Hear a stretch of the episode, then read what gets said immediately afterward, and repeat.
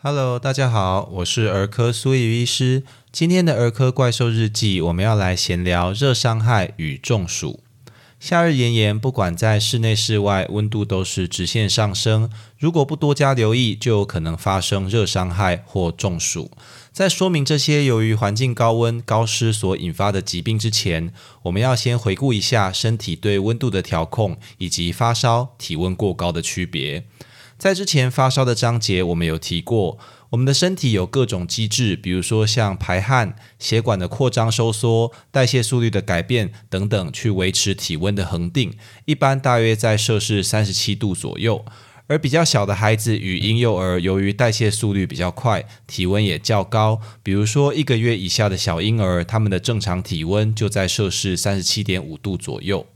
而不论年纪，体温超过摄氏三十八度通常是不正常的，必须注意是否有发烧或者体温过高。那我们上面说的这些体温，指的都是中心体温，也就是身体内部的温度。要想量测中心体温，最准确的方式是用耳温或者肛温来量测。除了比较小的孩子不适合量测耳温的限制以外，通常都可以量到接近中心体温的温度。那如果你量的是口温或者腋温，那因为它比较接近外界，会受环境温度影响，通常量到的数值就会比中心体温在低摄氏零点五度左右。那现在疫情期间，我们用远红外线的枪去量的那个额温就更不准确了。常常都会比实际的中心体温低一度以上。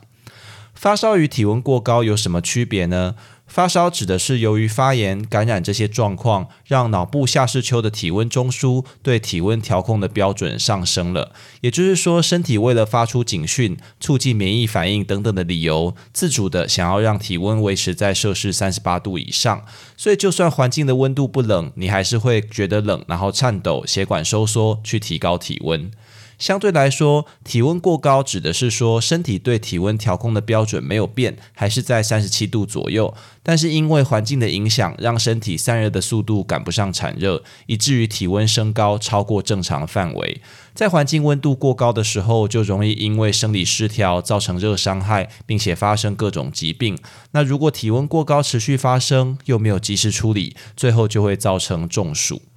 由于人体在体温超过摄氏四十二度的时候，各种生理机能以及酵素会失去功能，所以如果超过这个体温过久，各个组织，尤其是神经，就会发生伤害，引起多重器官衰竭，甚至有死亡的风险。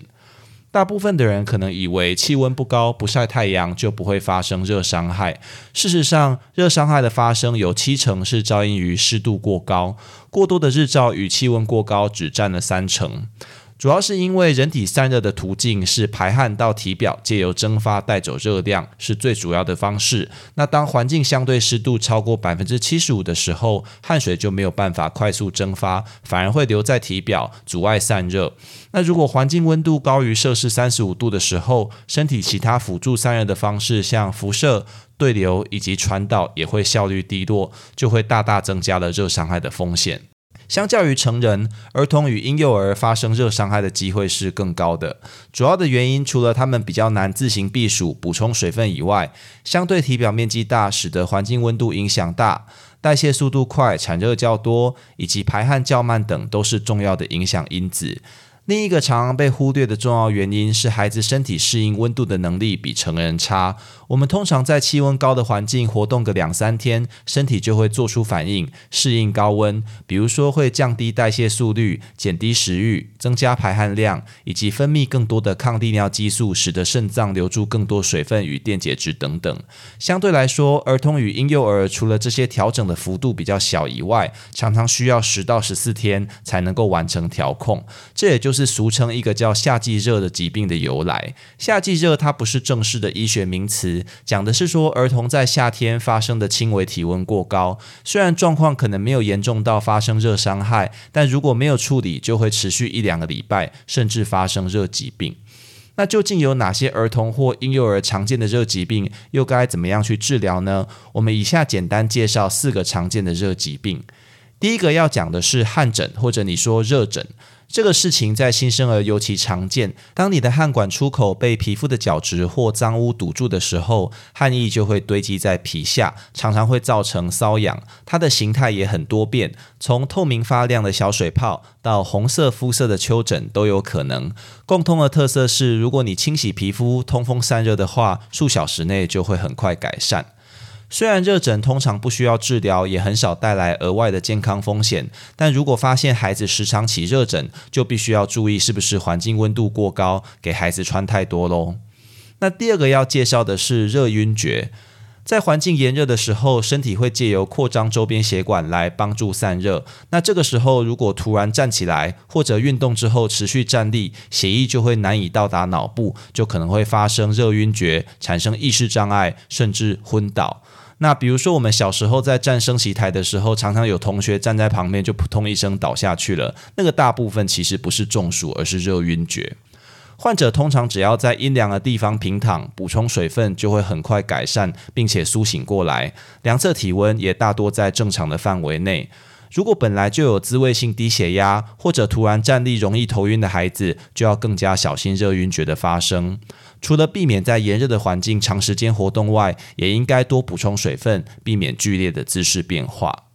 那第三个我们要介绍的是重热衰竭，这是比较严重的热疾病，患者会有心跳加速、大量流汗、恶心呕吐以及头痛虚弱等等的症状。一般认为是身体散热机制开始过载或者失效的表现。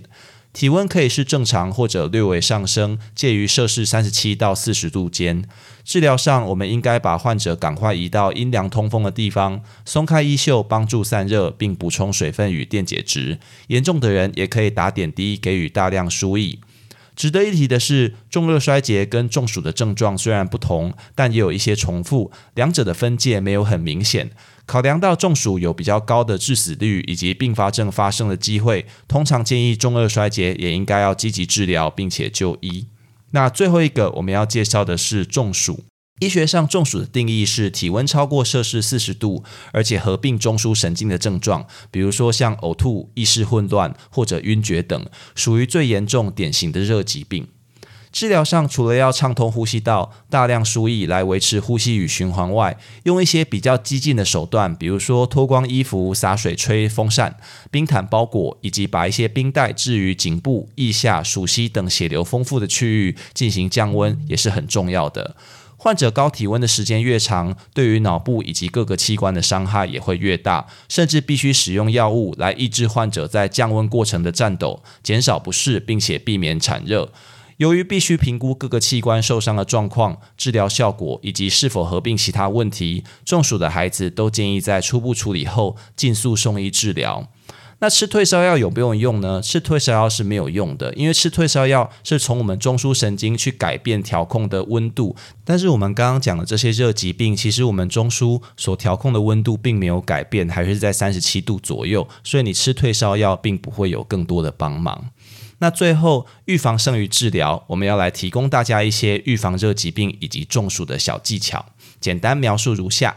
第一个是活动限制，这是最重要的预防原则。在大热天的时候，减少太阳曝晒；潮湿闷热的时候，待在通风阴凉处等。虽然有一些数值，比如说像综合温度热指数以及俗称体感温度的酷热指数等，可以作为是否要在户外活动的参考，但对日常生活来说，如果你要实时去查阅，未免也太过不方便。所以建议我们用一般性的策略，比如说像确保通风阴凉的休息处，避开在最炎热的下午活动，增加休息频率等为主，并且如果你有需要，再去气象局查询这些数值。另外，如果孩子有发烧、肠胃炎这些本来就会增加体温或者水分电解质需求的疾病，就更应该避免在炎热的环境活动。由于冷气会降温并且除湿，夏天待在冷气房是避免热伤害与热疾病的有效策略。但长期的干燥环境也会影响皮肤健康，可以多用乳液保湿哦。那第二个小技巧是补充水分。充足的水分可以帮助身体制造汗液，进行正常的体温调节。夏天除了平常就应该多喝水外，如果你预期要在户外运动或者长时间的活动，就应该额外补充水分，甚至是糖分与电解质。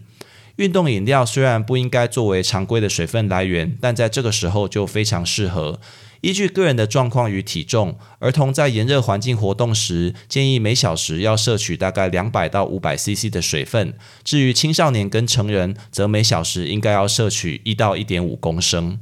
一岁以下的婴幼儿，虽然他的主食是母乳，已经有很多水分，不需要常规喝水，但大热天下喝个几口水作为额外的补充，也是可以考虑的哦。那第三个技巧是妥善的衣物。穿着宽松的衣物可以帮助空气去对流散热。那我们在照顾小婴儿的时候，都知道有一种冷叫做“阿妈觉得你冷”啊。婴幼儿的衣物件数应该是要跟大人相仿，不要因为他们手脚血管容易收缩，造成手脚冰冷就穿太多，这是会造成体温过高的。如果大人在室内穿一件就很舒服，那小婴儿也只要穿一件就可以了。另外，浅色系的衣物也比较不会吸收阳光中的辐射热，可以多加来选用。